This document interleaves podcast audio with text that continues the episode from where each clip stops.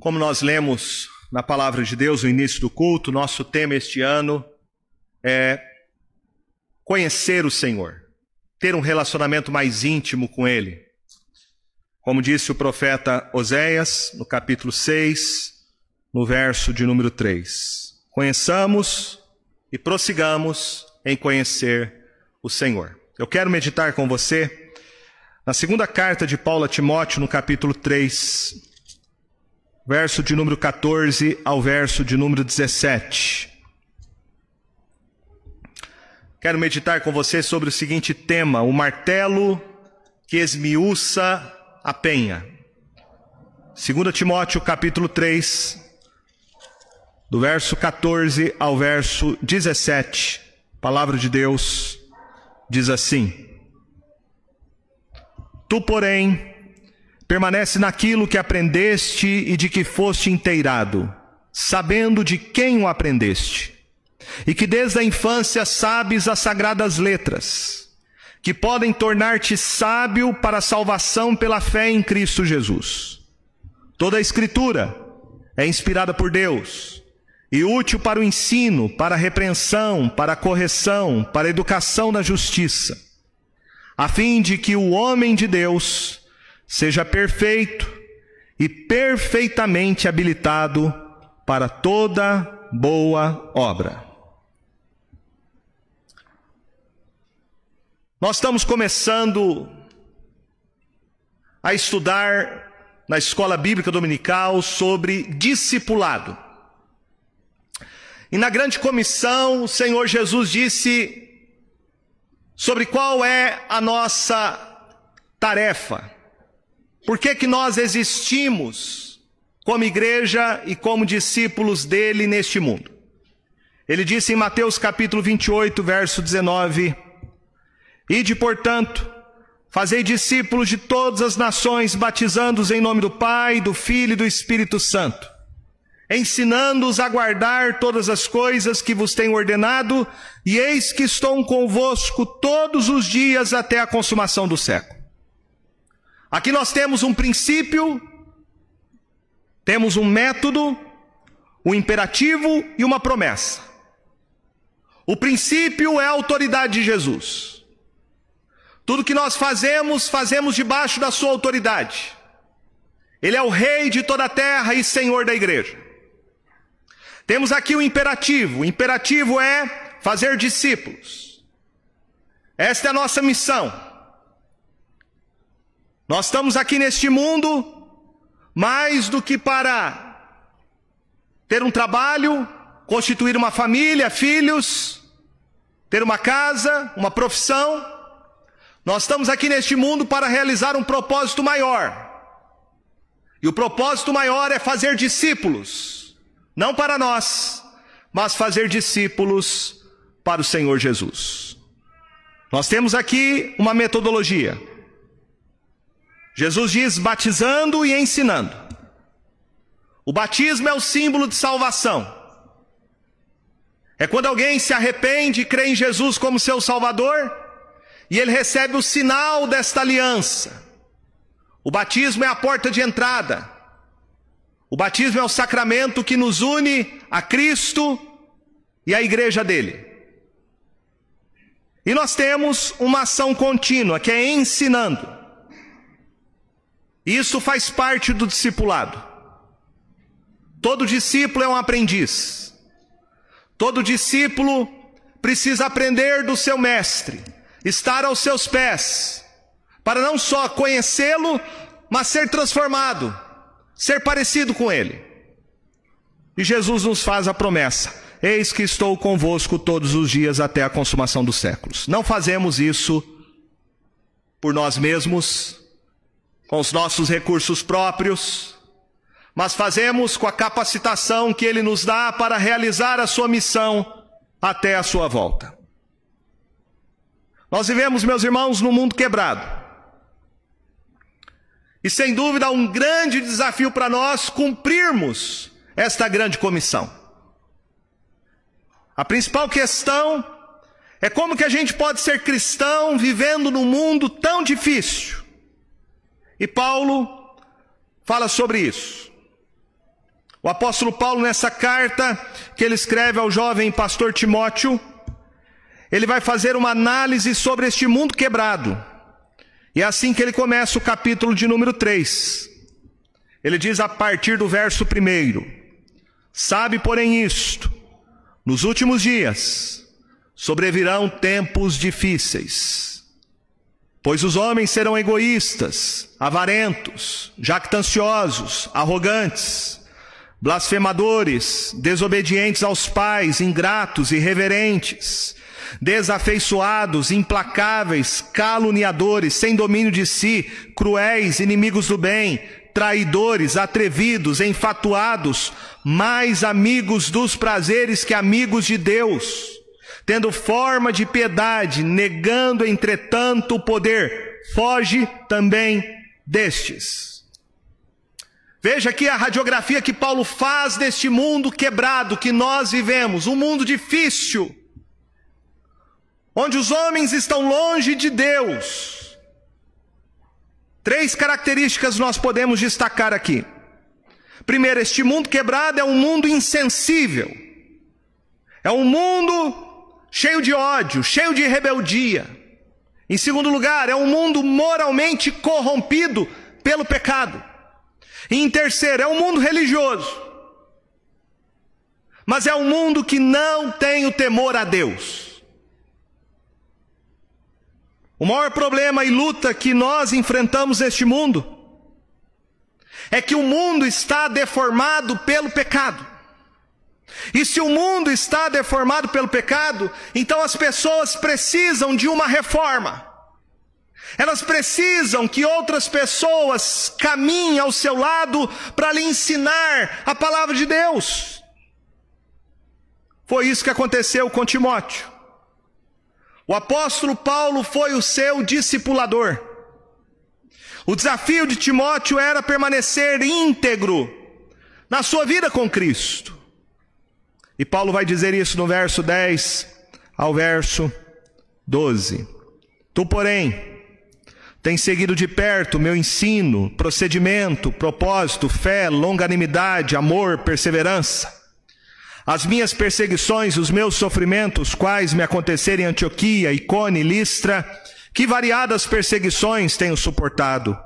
De todas, entretanto, me livrou o Senhor. Ora, todos quantos querem viver piedosamente em Cristo Jesus serão perseguidos. Mas os homens perversos e impostores irão de mal a pior, enganando e sendo enganados. Veja que grande desafio é para Timóteo. Ele teve, sem dúvida, o melhor discipulador que alguém poderia ter na sua vida, que foi o apóstolo Paulo, o maior plantador de igrejas que já existiu, o maior missionário de todos. E agora Paulo está passando o bastão para Timóteo, esse jovem pastor, que tem diante de si um grande desafio. Segundo a história do livro de Atos, Timóteo conheceu Paulo provavelmente em sua segunda viagem missionária. Lucas registra este primeiro encontro em Atos capítulo 16, verso 1, que diz assim: Chegou também a Derbe, a Listra, Havia ali um discípulo chamado Timóteo, filho de uma judia crente, mas de pai grego. Dele davam bom testemunho os irmãos em Listra e Icônio. Quis Paulo que ele fosse em sua companhia, e por isso circuncidou por causa dos judeus daqueles lugares, pois todos sabiam que seu pai era grego. Então Paulo, na sua segunda viagem missionária, conhece esse jovem esse jovem que gozava de uma boa reputação, Paulo sabiamente toma Timóteo para caminhar com ele. E o apóstolo Paulo investe na vida desse jovem. Ele discipula Timóteo, ele faz com que a sua fé amadureça. No entanto, que Paulo vai chamá-lo de filho na fé. A primeira carta de Timóteo, no capítulo 1, Paulo diz: Paulo, apóstolo de Cristo Jesus, pelo mandado de Deus, nosso Salvador e de Cristo Jesus, nossa esperança, a Timóteo, verdadeiro filho na fé. Timóteo é filho do apóstolo Paulo no sentido espiritual. É Paulo que cuidou dele como um pai, que discipulou Timóteo, que ensinou para ele as verdades profundas e transformadoras do Evangelho. E agora Paulo deixa Timóteo como pastor ordenado para cuidar da sua igreja. A igreja que Paulo começou, que Paulo plantou, que é a igreja de Éfeso. Ele diz, na primeira carta a Timóteo, no capítulo 1, verso 3: Quando eu estava de viagem rumo da Macedônia, te roguei permanecesses ainda em Éfeso, para demonstrares a certas pessoas, a fim de que não ensinem outra doutrina. Então, a segunda carta que nós temos aqui, a segunda carta de Paulo a Timóteo, trata principalmente da responsabilidade que Timóteo tem como pastor, dos seus deveres. O apóstolo Paulo sabe que está chegando ao fim, ele está preso quando escreveu esta carta. Não é a sua primeira prisão, mas a sua definitiva prisão. Ele está aqui numa masmorra, escura, insalubre, algemado. Ele pede para Timóteo: Olha, mande trazer os meus livros, mande trazer a minha capa, porque a minha hora está chegando, o meu martírio está chegando. E eu combati o bom combate, eu guardei a carreira. Eu completei a carreira, eu guardei a fé.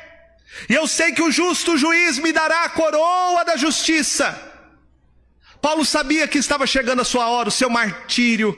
E ele então escreve essa segunda carta de maneira carinhosa, afetuosa, ele dá conselhos. Ele exorta Timóteo, que é seu filho na fé, seu amigo, companheiro de ministério, para que ele seja forte na fé, ele continue o seu trabalho. Seja um fiel soldado de Jesus Cristo. Ainda mais, seja zeloso, cumpra os seus deveres. Como líder da igreja local em Éfeso, seja fiel no seu ministério. Paulo vai dizer para ele, no capítulo 4, verso de número 1, dizendo: Conjuro-te perante Deus e Cristo Jesus, que há de julgar vivos e mortos pela sua manifestação e pelo seu reino. Prega a palavra, insta, quer seja oportuno, quer não, corrige, repreende, exorta com toda longanimidade e doutrina. Pois haverá tempo em que não suportarão a sã doutrina, pelo contrário, cercar-se-ão de mestres segundo as suas próprias cobiças, como que sentindo coceira nos ouvidos. E se recusarão a dar ouvidos à verdade, entregando-se a fábulas, tu, porém, Ser sobre em todas as coisas, suporta as aflições, faz o trabalho de um evangelista, cumpre cabalmente o teu ministério. Esta é a exortação de Paulo, as últimas palavras dele que nós temos registrados a um jovem pastor. Timóteo, como pastor da igreja local na cidade de Éfeso, tinha uma missão a sua missão é continuar a obra do Senhor. A sua missão é fazer discípulos de Cristo Jesus. Em 2 Timóteo capítulo 2, verso 1, Paulo diz: Tu, pois, filho meu, fortifica-te na graça que está em Cristo Jesus. E o que de minha parte ouviste através de muitas testemunhas, isso mesmo transmite a homens fiéis e também idôneos para instruir a outros. Então veja os desafios que estavam diante do jovem pastor Timóteo: suceder Paulo, continuar a obra de Deus, para que a igreja de Éfeso pudesse ser uma igreja que não se desviasse do evangelho, cumprir com fidelidade até o fim o ministério que Deus lhe havia concedido. E para que esse sucesso acontecesse, para que ele fosse bem sucedido no discipulado, Timóteo precisava de uma coisa. Ele precisava reconhecer o poder absoluto da palavra de Deus. O profeta Jeremias disse sobre esse poder da palavra de Deus em Jeremias 23, verso 29, dizendo: Não é a minha palavra fogo, diz o Senhor, é martelo que esmiuça a penha. A palavra de Deus é comparada a um martelo, que tem o poder de quebrar uma pedra. A palavra de Deus tem poder de transformar os corações. E nós precisamos deste alicerce, um alicerce suficientemente forte e resistente para viver nos tempos difíceis que nós estamos vivendo. Foi isso que Timóteo aprendeu. Ele aprendeu da sua mãe Eunice e da sua avó Lloyd desde o seu nascimento. Essas mulheres, Paulo faz ele lembrar, essas mulheres foram para Timóteo, um lenitivo divino, pedagogas, que ensinaram para ele as primeiras palavras da Escritura Sagrada. Com mulheres piedosas, essas mulheres tementes a Deus fizeram com Timóteo o que está ordenado em Deuteronômio capítulo 6. Elas discipularam Timóteo na palavra de Deus, como o Senhor o ordenara, dizendo, Deuteronômio 6, verso 4: Ouve Israel, o Senhor nosso Deus é o único Senhor. Amarás, pois, o Senhor teu Deus de todo teu coração, de toda a tua alma e de toda a tua força. Estas palavras que hoje te ordeno estarão no teu coração Tu as inculcarás a teus filhos e delas falarás, assentado em tua casa, andando pelo caminho, ao deitar-te, ao levantar-te. Também as atarás como sinal na tua mão e te serão por frontal entre os olhos, e as escreverás nos umbrais de tua casa e nas tuas portas. Foi isso que essas mulheres, Lloyd e Eunice, fizeram. Essas mulheres prepararam o coração de Timóteo dia após dia. Elas araram o solo do seu coração para que Jesus Cristo um dia nascesse como seu Salvador. A palavra que temos aqui, meus irmãos, para descrever a Bíblia pelo apóstolo Paulo é sagradas letras, verso de número 15. Este termo refere-se ao Antigo Testamento. Na época de Timóteo ainda não havia encerrado todo o cânon da Escritura, ou seja, os 66 livros da Bíblia. Eunice e Lloyd usaram os 39 livros, o Antigo Testamento, que eram considerados pelo povo judeu palavra de Deus. Perceba a habilidade que essas mulheres tiveram. Elas souberam mostrar Cristo Jesus no Antigo Testamento para Timóteo. Elas desde a infância mostraram para Timóteo que Deus tinha uma aliança com seu povo, que ele era pecador e que Deus, por misericórdia e graça, haveria de enviar o Salvador, que é Cristo Jesus. Foi nesta sabedoria que o coração de Timóteo foi exposto desde a sua infância. Timóteo foi treinado desde cedo para ele entender que a Bíblia fala de uma única pessoa e de uma única obra. Ele aprendeu que a Escritura fala de Cristo Jesus e da sua obra de salvação. Martinho Lutero fazia uma comparação muito interessante. Ele dizia que assim como uma mãe vai para o berço para encontrar o seu bebê, assim vamos para a Escritura para encontrar a Cristo. Foi isso que aconteceu com Timóteo. Ele foi embalado no berço de Cristo, que é a Escritura, pela sua mãe e pela sua avó.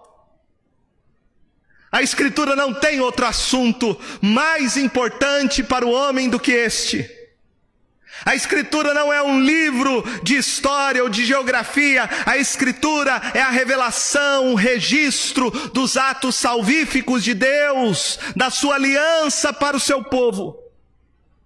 Somente na Escritura você vai encontrar o plano da redenção de Deus para o homem. Em nenhum outro livro você encontrará como Deus resolveu o problema do pecado do homem.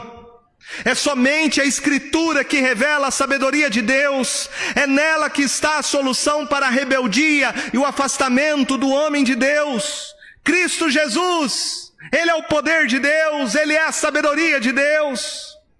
E nesse sentido, a Bíblia é poderosa ferramenta. A Bíblia é o martelo que esmiuça a penha.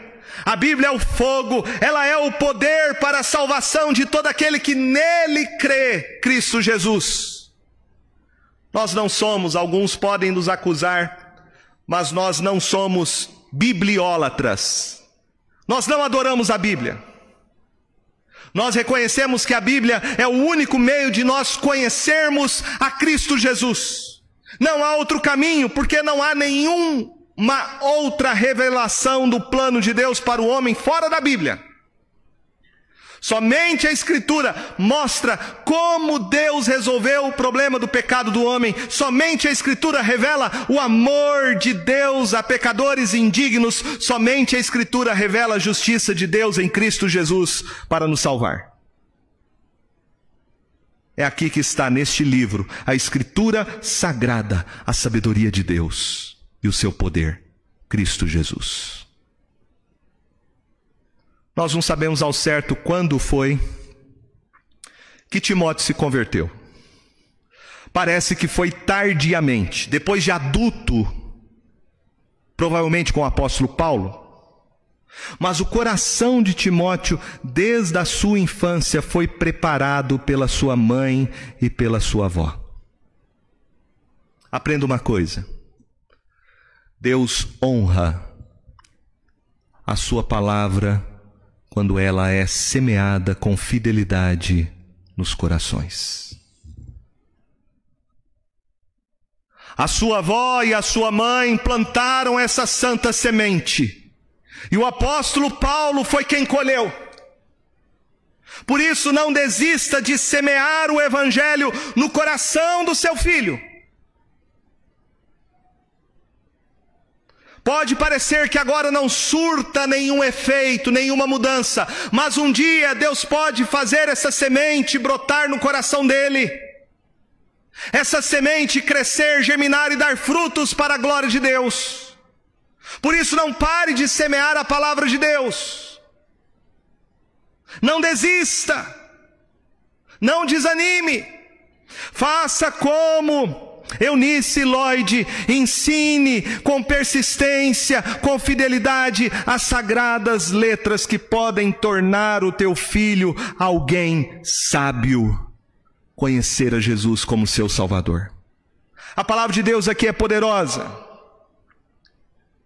Nós aprendemos uma segunda lição sobre a palavra de Deus como ferramenta para o discipulado. Ela é única porque a palavra de Deus, ela é autoridade sobre a consciência do homem. Veja o que Paulo diz aí no verso de número 16. Toda a escritura é inspirada por Deus. Toda a escritura é inspirada por Deus. A fonte de autoridade para o homem é a palavra de Deus. É isso que a palavra de Deus é. Ela é a única autoridade porque ela é a palavra de Deus. Este foi o ponto, meus irmãos, fundamental da reforma protestante, foi o divisor de águas. No período medieval, a igreja católica reivindicava para si a autoridade. Ela se autodeclarava ser a única que poderia interpretar a Escritura. A Igreja Católica declarava ser a mãe da Escritura.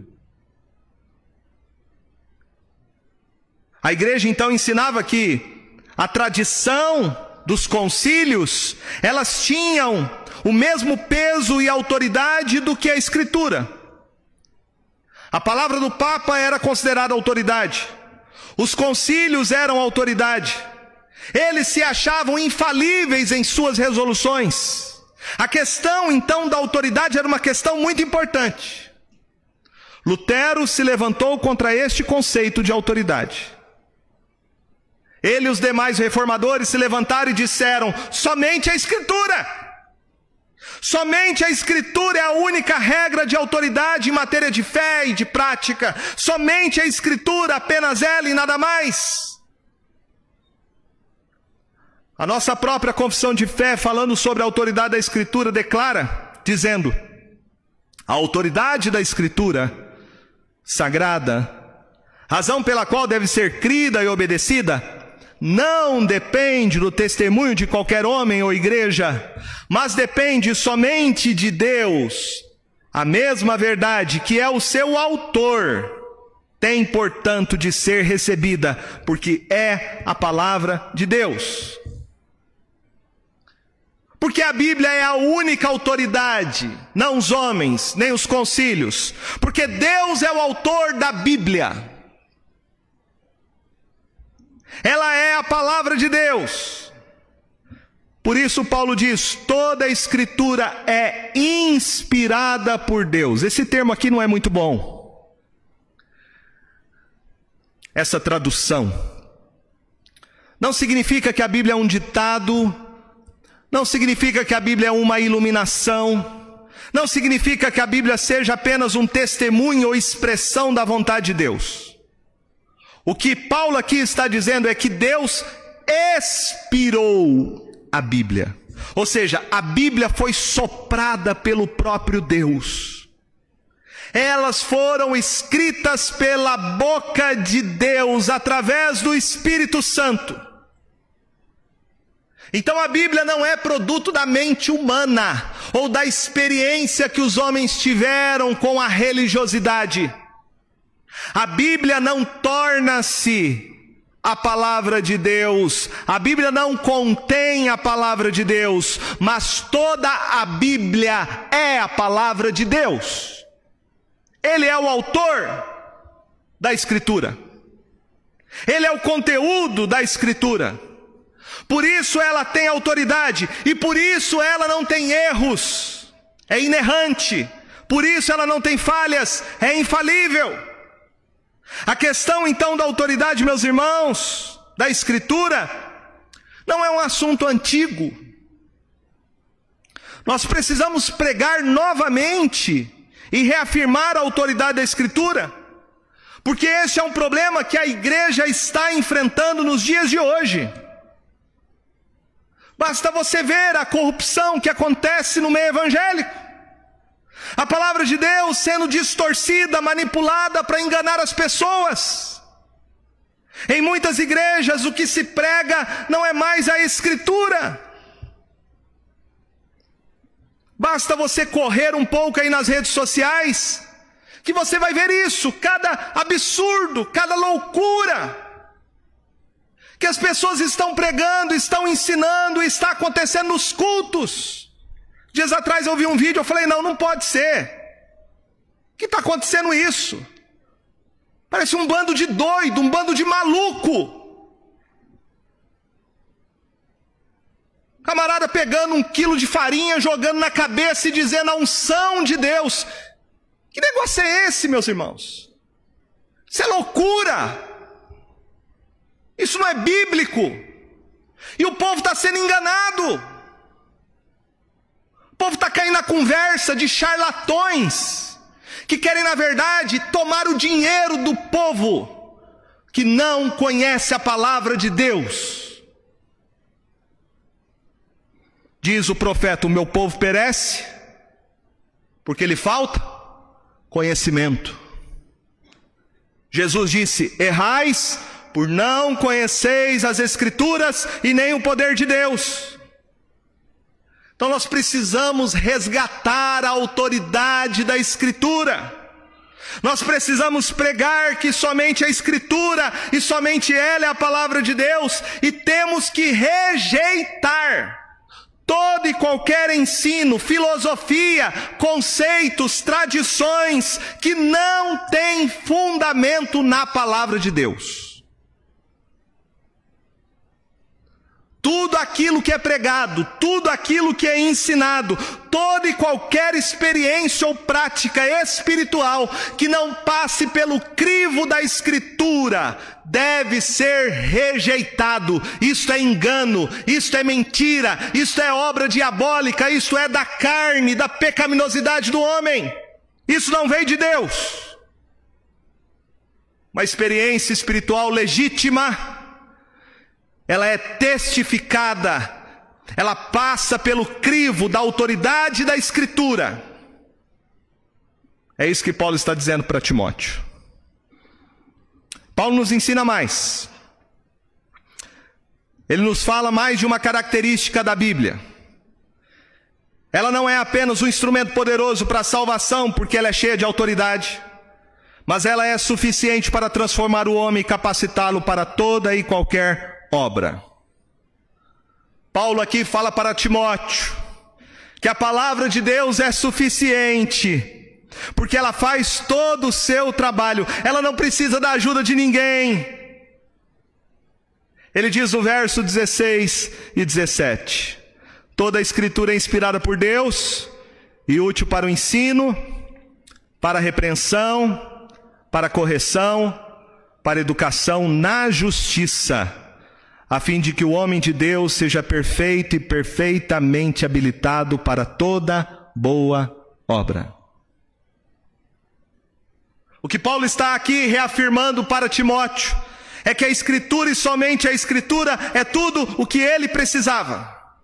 A Escritura é tudo o que eu e você precisamos. Certa vez perguntaram para o reformador Martim Lutero: como foi que você fez tudo isso? Como é que você conseguiu fazer esta reforma? E ele respondeu: não fiz nada. A obra não é minha, a obra é da palavra de Deus. Ela fez tudo profeta Isaías diz que assim como a chuva que cai da terra, a palavra de Deus que sai da sua boca não volta para ele vazia, mas cumpre o seu desígnio para o qual ela foi determinada. Veja o que Paulo fala aqui sobre a suficiência da Escritura. Ele diz: ela nos ensina, ela é útil para o ensino. Tudo aquilo que você precisa saber sobre doutrina, sobre ensino, está na Bíblia. Ela tem todo o ensino necessário para aquilo que nós devemos crer. Ela normatiza a forma como nós devemos viver. Um estudioso falando sobre a Bíblia disse que ela pode ser comparada a uma grande piscina. Em alguns lugares, um elefante é capaz de nadar de tão profunda que ela é em outro canto, ela é tão rasa que uma criança pode brincar.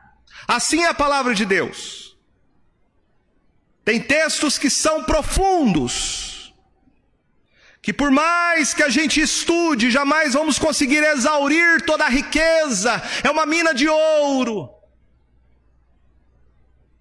É uma profundeza as doutrinas da graça. Mas há textos que são claros, que são simples. E grande parte da Escritura qualquer pessoa pode entender e compreendê-la. Ela nos ensina tudo o que nós precisamos saber sobre Deus, sobre Cristo, sobre o Espírito Santo, sobre o homem, sobre a igreja, sobre a salvação, sobre o mundo, sobre o fim dos tempos, sobre a volta de Cristo. A Bíblia nos ensina. Paulo diz que ela é útil também para nos repreender. A Escritura não apenas é um grande mestre, ela também é um pai amoroso. E como um pai amoroso, a Escritura revela os nossos erros. Há um teólogo que diz que basta um homem sinceramente ler a Bíblia com total franqueza, que logo ele vai chegar à conclusão que ele é um pecador. O autor de Hebreus diz, em Hebreus capítulo 4, que a palavra de Deus é como uma espada. Ela é poderosa, afiada para entrar no nosso coração e revelar as profundezas do nosso ser, as nossas motivações. Ela mostra para nós quão miseravelmente nós somos pecadores. Ela revela as nossas motivações. A Bíblia não fala as coisas que nós queremos ouvir, a Bíblia fala das coisas que nós precisamos ouvir e saber. Ela nos repreende. A Bíblia também diz Paulo é útil, além de nos ensinar e repreender, é útil para nos corrigir. Corrigir não significa apenas apontar o erro. Corrigir é levantar alguém quando está caindo para andar no caminho certo. O que Paulo aqui está dizendo é que a Escritura é capaz de colocar os nossos pés novamente no caminho que estavam fora dele. A Escritura corrige a nossa vida, ela endireita os nossos passos, ela é luz que ilumina o caminho que nós devemos andar. Mas Paulo diz mais. Ele diz que a Escritura é útil para nos ensinar, para nos repreender, para nos corrigir e para nos educar na justiça. Aqui Paulo fala de um aspecto positivo da Escritura. Ele está mostrando que a Bíblia, ela consegue abarcar todas as áreas da nossa vida.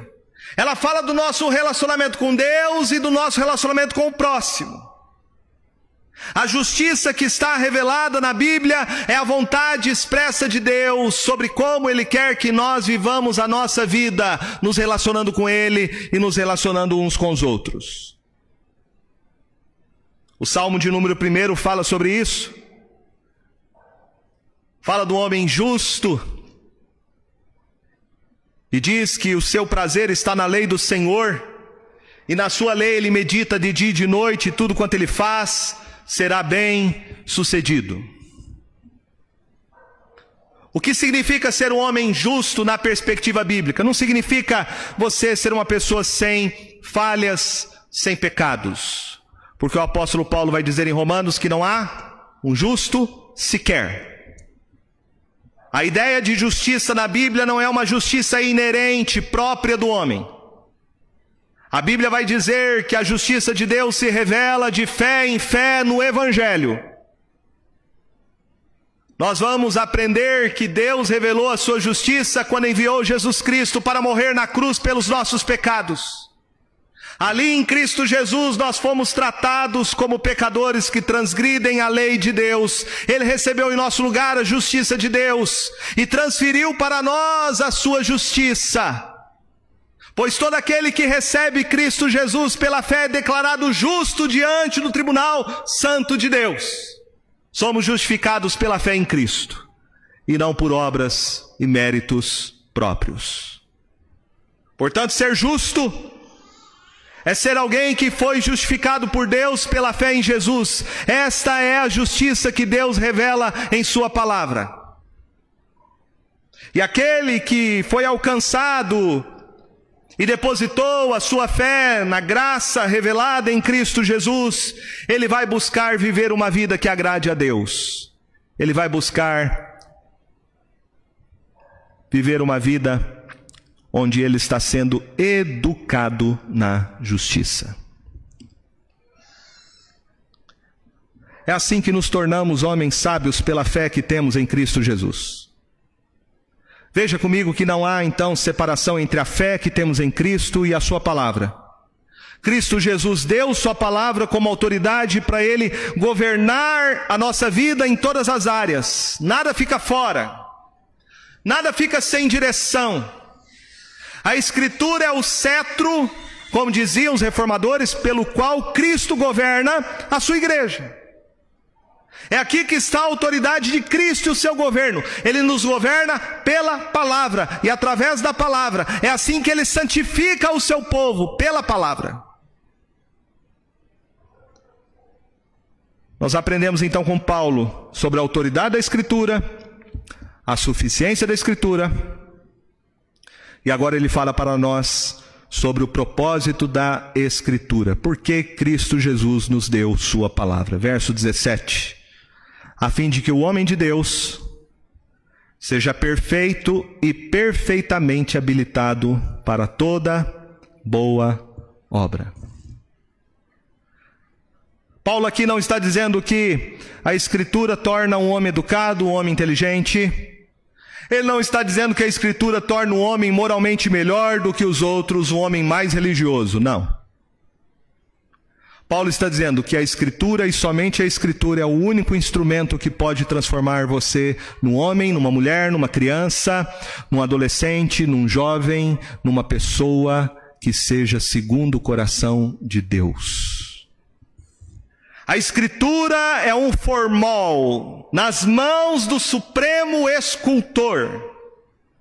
Ele forma em nós, pela palavra e através da palavra, o que Ele quer que nós sejamos. A Escritura vai fazer de você não o que você deseja ser. A Escritura não é para realizar os seus sonhos. A Escritura não é para fazer você alguém melhor do que você é. A Escritura é para transformação. A Escritura é para nos fazer discípulos de Cristo Jesus. Um livro de história transforma um homem para ser um historiador. Um livro de filosofia pode transformar um homem para ser um filósofo, mas o único livro que é capaz de transformar você num homem ou numa mulher segundo o coração de Deus é a Escritura Sagrada. Paulo aqui está dizendo que a Escritura é suficiente, é tudo que eu e você precisamos para termos uma vida adequada para fazer tudo aquilo que Deus preparou para fazermos. É esse o sentido da palavra perfeito e perfeitamente habilitado para toda boa obra. A Bíblia nos capacita e somente ela, pelo Espírito aplicado em nosso coração, nos habilita para nós fazermos a vontade de Deus. É a Escritura que nos dá as condições para andar neste caminho, que é o caminho do Evangelho. Então entenda uma coisa: você não foi salvo pela fé em Jesus para viver do seu jeito. Você foi salvo por Jesus para viver do jeito dele, da maneira dele, para a glória dele. A Bíblia e somente a Bíblia é a única autoridade de fé e de prática. A Escritura é suficiente para fazer essa obra, transformar-nos para sermos homens e mulheres de Deus. Eu quero terminar aqui deixando para você algumas aplicações desse texto e alguns desafios que nós temos diante da palavra que meditamos.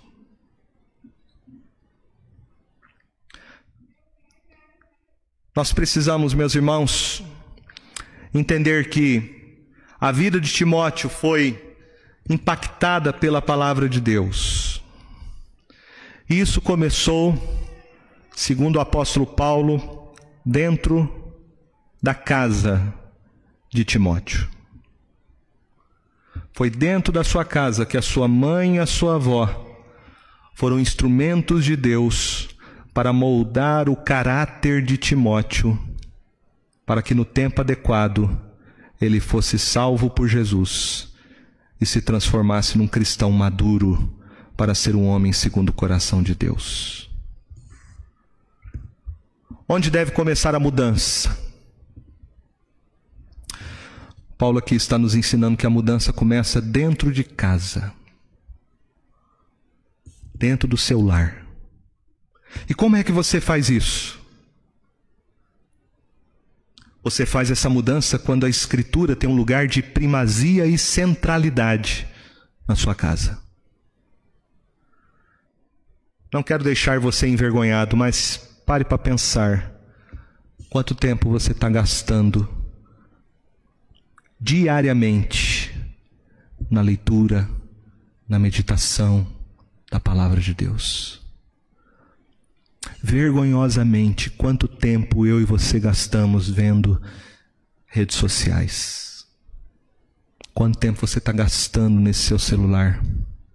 Quanto tempo você gasta assistindo uma série na Netflix? E quanto tempo eu e você estamos gastando na presença do Senhor, abrindo a palavra, meditando, abrindo a Escritura e falando: Senhor, fala comigo, me transforma, me ensina, me corrige, me educa, faça de mim um homem de Deus, me prepara e me capacita para fazer a tua vontade. Quanto tempo você está investindo na vida dos seus filhos através da palavra, no culto doméstico. O diabo, meus irmãos, ele não dorme. Ele quer destruir a sua família, esse é o projeto dele. E nós vivemos hoje uma agenda de desconstrução da família, de desconstrução da identidade.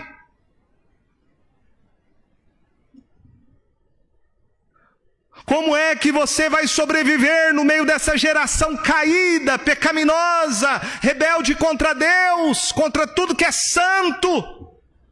É somente se a sua casa for edificada na palavra, em Cristo, só assim.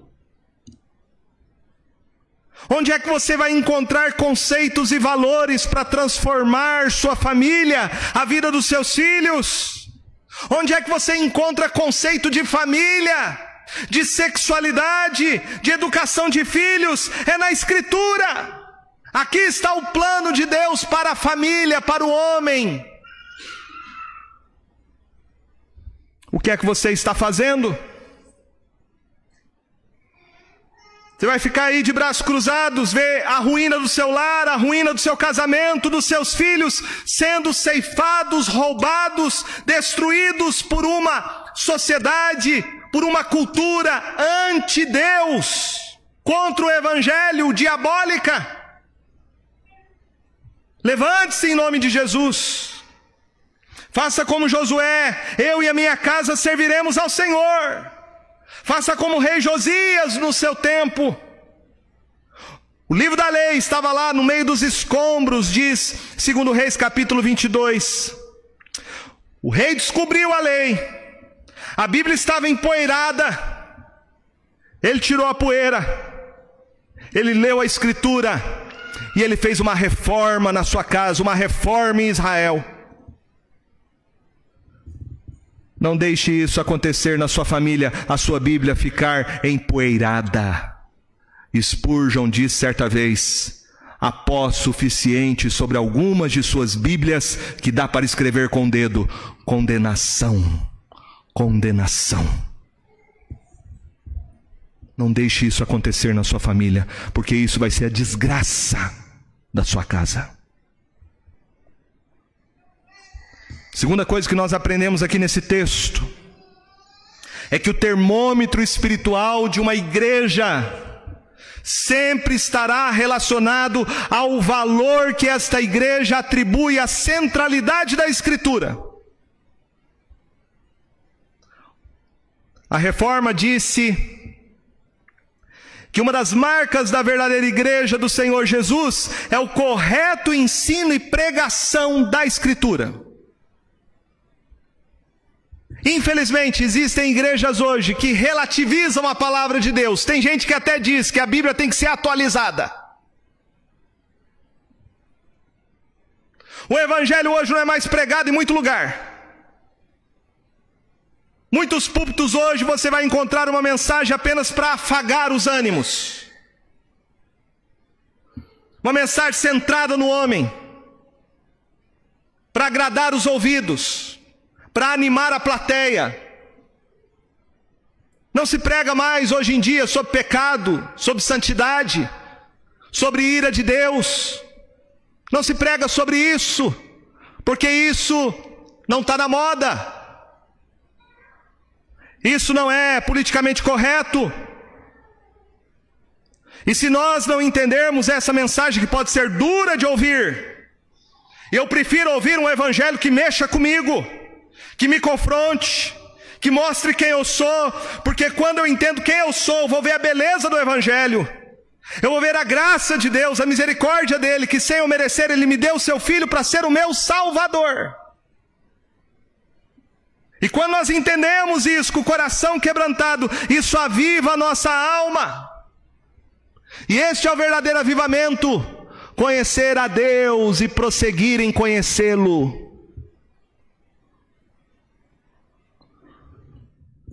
O que nós temos hoje, meus irmãos, tristemente, é humanismo, misticismo, pragmatismo. Porque quando a Escritura é deixada de lado, quando ela não ocupa mais o centro da vida da igreja, a igreja abre as portas para todo tipo de sujeira, de falsos ensinos, de modismos que adentram e corrompem a santidade do povo de Deus. Sem a centralidade da Escritura, o culto vira show, o pastor se transforma num coaching e os crentes se tornam consumidores. Não sou eu quem disse essa frase, mas Spurgeon disse há muito tempo atrás. Ele disse o seguinte: chegará um dia em que no lugar dos pastores alimentando as ovelhas, haverá palhaços entretendo os bodes. É triste nós vermos, meus irmãos, situação a situação do povo de Deus que perece. Perece porque não conhece a palavra do Senhor. A história registra que a primeira igreja construída pela reforma protestante, porque até então, quando eclodiu a reforma, as igrejas que eram católicas romanas se transformaram em templos evangélicos. Mas a primeira igreja construída por protestantes, genuinamente protestante, foi a igreja na cidade de Torgal.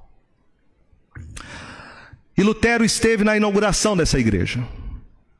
E conta a história que em sua pregação ele disse que a igreja poderia ser bela, e de fato ela era muito bonita na sua arquitetura que eles poderiam gastar o dinheiro que fossem para construir aquela igreja, mas ele disse que nenhuma beleza pode substituir a beleza do Evangelho de Cristo Jesus.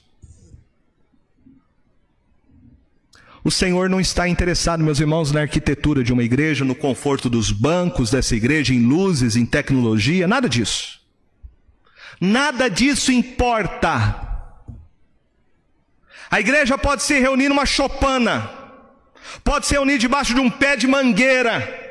A beleza de uma igreja está no genuíno, no simples e no puro evangelho de Jesus Cristo.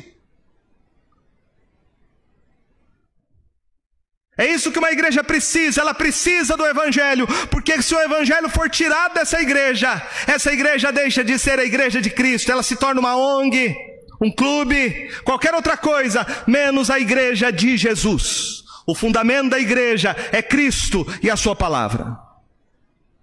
Nós precisamos de uma reforma, sim. E uma reforma que comece na vida de cada um de nós. Uma reforma pessoal.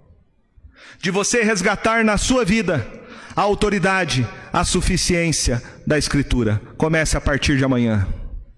Comece a partir de amanhã.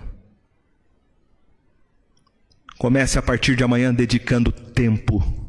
Acorde mais cedo, vai dormir mais tarde, mas não negligencie a sua vida com Deus, a leitura, a meditação da palavra de Deus, junto com a sua família.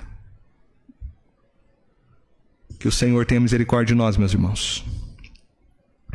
Que o Senhor nos visite nesta noite, que o Senhor nos abençoe, que o Senhor reavive uma verdadeira reforma em nossas vidas. Que o Espírito Santo venha nessa noite e mude o nosso coração e a nossa disposição para que a gente tenha fome e sede da palavra de Deus. Ele aqueça os nossos corações, ele transforme as nossas vidas para que nós possamos viver uma fé viva no Evangelho de Jesus. Que Deus tenha misericórdia e nos abençoe. Amém.